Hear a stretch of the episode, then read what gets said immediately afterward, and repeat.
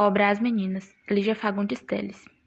Lígia de Azevedo Fagundes nasceu em São Paulo no dia 19 de abril de 1923. É filha de Duval de Azevedo Fagundes e de Maria do Rosário Silva Jardim.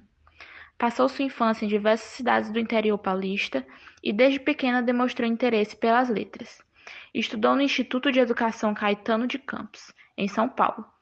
Financiado por seu pai, em 1938 publicou seu primeiro livro de contos, intitulado Porão e Sobrado. Em 1941, começou a fazer paralelamente o curso de Direito na Faculdade de Direito do Largo de São Francisco. Em 1947, casou-se com um de seus professores da Faculdade de Direito, o jurista Gofredo da Silva Teles Júnior. Com ele teve filho, Gofredo da Silva Teles Neto. Em 1960, o casal se separa e três anos depois casou-se com o crítico de cinema Paulo Emílio Sales Gomes. Principais obras: Ciranda de Pedra, Verão do Aquário, Antes do Baile Verde e As Meninas.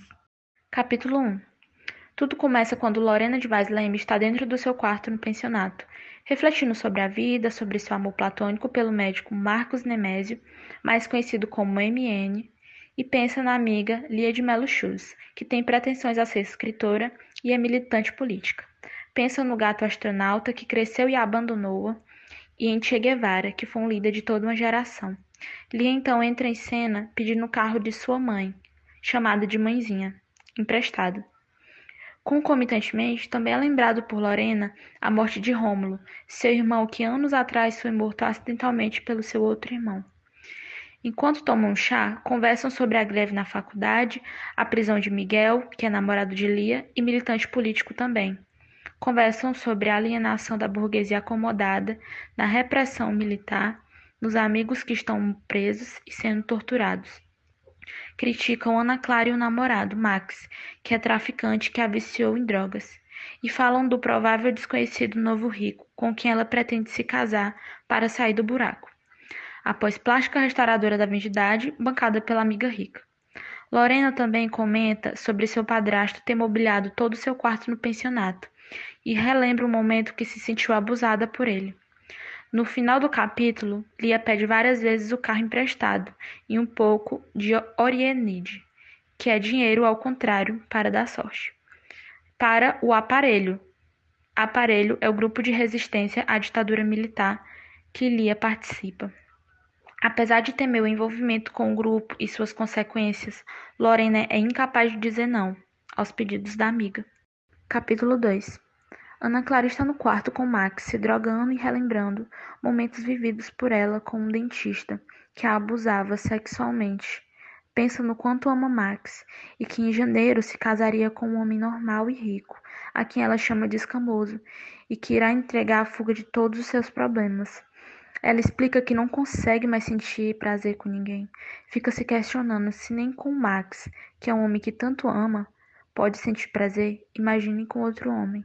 Sente ódio de Deus, de negros e do analista, que não consegue libertá-la da sensação de trava. Reconhece a carência pelo fato da mãe prostituta nunca ter lhe dado atenção e possuir uma infância pobre nos prédios em construção, onde vivia com a mãe e os amantes. No geral, mostra um relacionamento bem tóxico com Max, que não faz bem para nenhum dos dois. Capítulo 3 Mostra bem detalhadamente o pensamento de Lorena sobre as coisas que estão acontecendo no mundo, como assassinatos e revoltas, o que a faz lembrar novamente de seu irmão morto. Insinua que o lugar que mais se sente segura é em seu quarto no pensionato, que é a sua concha. Rememora a chegada de Lia e Ana Clara e a invasão das duas à sua privacidade. Lembra-se do quanto teve que ajudar Ana Turva, apelido dado a Ana Clara, com o aborto e descreve Ana como irresponsável e imatura. Através da visão de Lorena, conhecemos um pouco mais sobre as duas amigas. Capítulo 4 Lia de Mello tem um pé baiano da mãe e outro berliniense do pai. Lorena filosofa sobre o lado omisso das relações humanas. Sonha em casar-se com MN, pois sente-se frágil, insegura e precisando de um homem em tempo integral. Ao voltar para o quarto, pensa no colega Fabrício na noite chuvosa em que ele veio estudar, mas preferiu envolvê-la nos seus braços, ameaçando a sua virgindade. Na falta de luz e subsequente chegada de Lia, estraga o momento mágico. Fim da noite para Fabrício e Lorena. No dia seguinte, conheceu o Dr. MN na sua faculdade e ganhou carona. Passou a viver aguardando seu telefonema, fantasiando um amor é de pano. Max conversa com Ana sobre a vida de pobre que eles têm e chega à conclusão que a vida do pobre é muito mais abstrata e que não aguenta mais viver essa vida. Ana percebe também que está ficando sóbria e ela não quer ficar, porque ela começa a pensar no passado ruim que ela teve e volta a pensar no futuro que ela quer ter, onde ela é uma psicóloga muito rica. Ela conclui que agora o nome não importa, mas o que importa é se a pessoa tem ou não dinheiro comparando com a amiga dela Lorena, e fala que o sobrenome Vasleme tem origem Bandeirantes e não serve para nada, se não tiver dinheiro, não chegará a lugar nenhum. Ela volta a pensar no passado, na mãe dela e em todos os amantes que a mãe dela teve, como também no suicídio da mãe dela, e queria esquecer tudo disso. Enquanto Max dormia, ela lembrava de uma amiga do passado, que era muito feia, porém muito rica, e lembrou dos bons momentos que teve ao lado dela. Quando Max acorda, ela novamente conta que está grávida e Max repete que quer ter o filho com ela. Capítulo 5 Na sala imunda e mal iluminada, onde montaram a militância, Lee e Pedro começam a separar o material para o jornal. Conversam sobre experiências homossexuais, Django, nazismo, Martin Luther King, atuação da igreja progressista, casamento de padres, amor e etc. Sai para uma operação noturna com Bugre e fica sabendo que Miguel será deportado para Argélia. De volta ao pensionato, feliz, conversa com Madre Alex. Fala de seu amor pela família, do passado, com saudade do presente. Diana Clara e Max e seu envolvimento com as drogas, na sua pretensa vocação para escritora, a desilusão com Miguel e Lorena. Madre Alex quer ajudá-las, mas sente-se impotente e teme por seu futuro sugere um epígrafe para o livro de Lia e que serve para a vida das duas. Sai da tua terra e da tua parentela e da casa de teu pai e vem para a terra que eu te mostrarei. Capítulo 6 Mostra a reunião do aparelho, grupo revolucionário em que Lia participa. Na conversa em que alguns revolucionários, eles contam dos medos de serem entregues pelas suas famílias, que não apoiam o ato, falam sobre experiências homossexuais e revelam sobre o sequestro do embaixador. Nesse mesmo tempo, ela é informada que foi escolhida para ir para Argélia com seu namorado Miguel. Seria deportado para lá, e ela recebe essa notícia extremamente feliz, pretendendo deixar tudo para trás e refazer sua vida em outro lugar. Capítulo 7 A irmã Clotilde visita Lorena e elas conversam muito sobre homossexualidade e sobre a vida. Lia conta para Lorena sobre a sua viagem para Argélia. Conversam sobre a situação de que Ana está grávida e, por fim, Lia pede algumas roupas velhas para a amiga para que ela possa levar para os revolucionários. Capítulo 8 Ana Clara e Max acordam e conversam. Ana considera ele e Lorena como aristocratas. Max vai até a geladeira, come e dorme. Enquanto isso, Ana pensa na desculpa que vai inventar para o noivo aceitar seus contínuos sumiços. Se arruma e sai. Já à tarde da noite, Ana não consegue táxi, aceita carona de desconhecido, foge dele e se refugia em um bar. Lá encontra um velho estranho que a convida para seu apartamento e ela aceita, achando que era como um pai que nunca teve. Repara que o apartamento era de um bom boêmio, mas mesmo assim deita-se na cama. Capítulo 9 na banheira, Lorena filosofa sobre se está no mundo, desintegração do ser humano na cidade grande, e o papel das profissões que lidam diretamente com o ser humano. Sente todos os sintomas de todas as doenças mentais. Guga, um colega, chega e conta que abandonou a família, a escola e vive em um porão. Lorena corta-lhe as unhas, alerta-o sobre promiscuidade, pois ficou escandalizada com a sujeira do amigo Guga, que se excita e tenta relacionar-se com ela que quase cede, mas logo reage, fazendo com que ele se vá. Lia chega e as conversas sobre os mesmos temas continuam. Lia quer provar que MN está mais para pai que para namorado, mas Lorena não admite. Falam ainda sobre a promessa de ajuda em dinheiro para a viagem de Lia à Argélia. Capítulo 10 Lia pega carona com o motorista da mãe de Lorena para ir visitá-la. No caminho, consegue convencer o motorista do seu discurso revolucionário. Chegando lá, examina luxo, fuma e imagina sua viagem para a Argélia. Lia tenta consolar a mãe, que está chorando por causa da morte do psiquiatra, e ouve suas lágrimas, e a dificuldade em aceitar a velhice e a morte.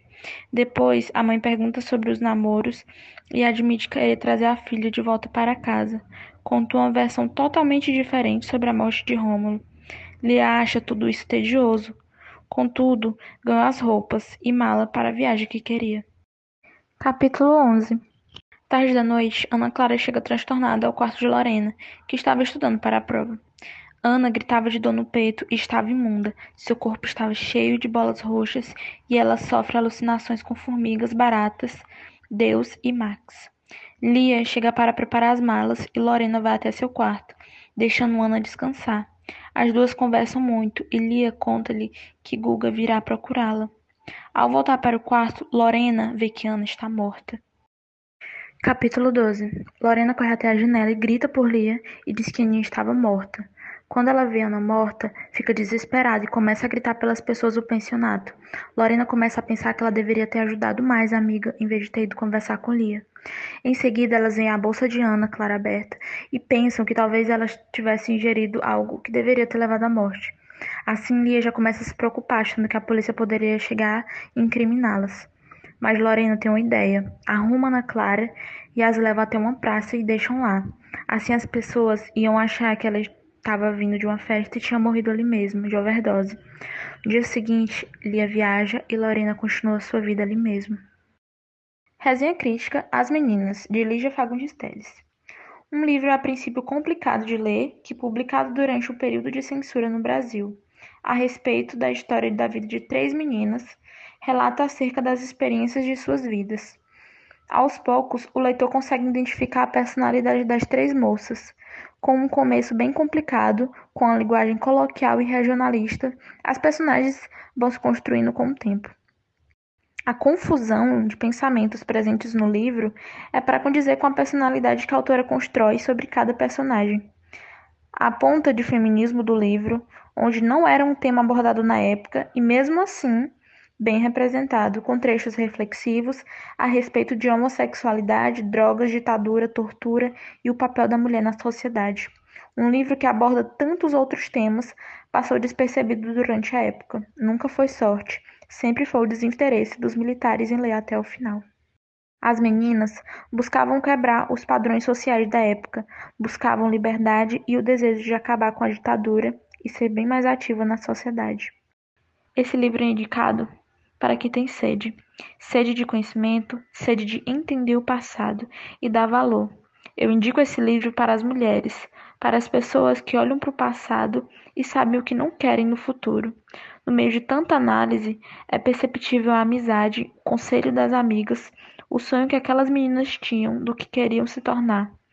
Eu indico esse livro para quem quer entender a vida, a liberdade, tão almejada na época que hoje é concretizada. Mas você utiliza a sua liberdade? Como você lida com ela? Indico o livro para quem tem vontade de mergulhar em uma história de uma maravilhosa autora.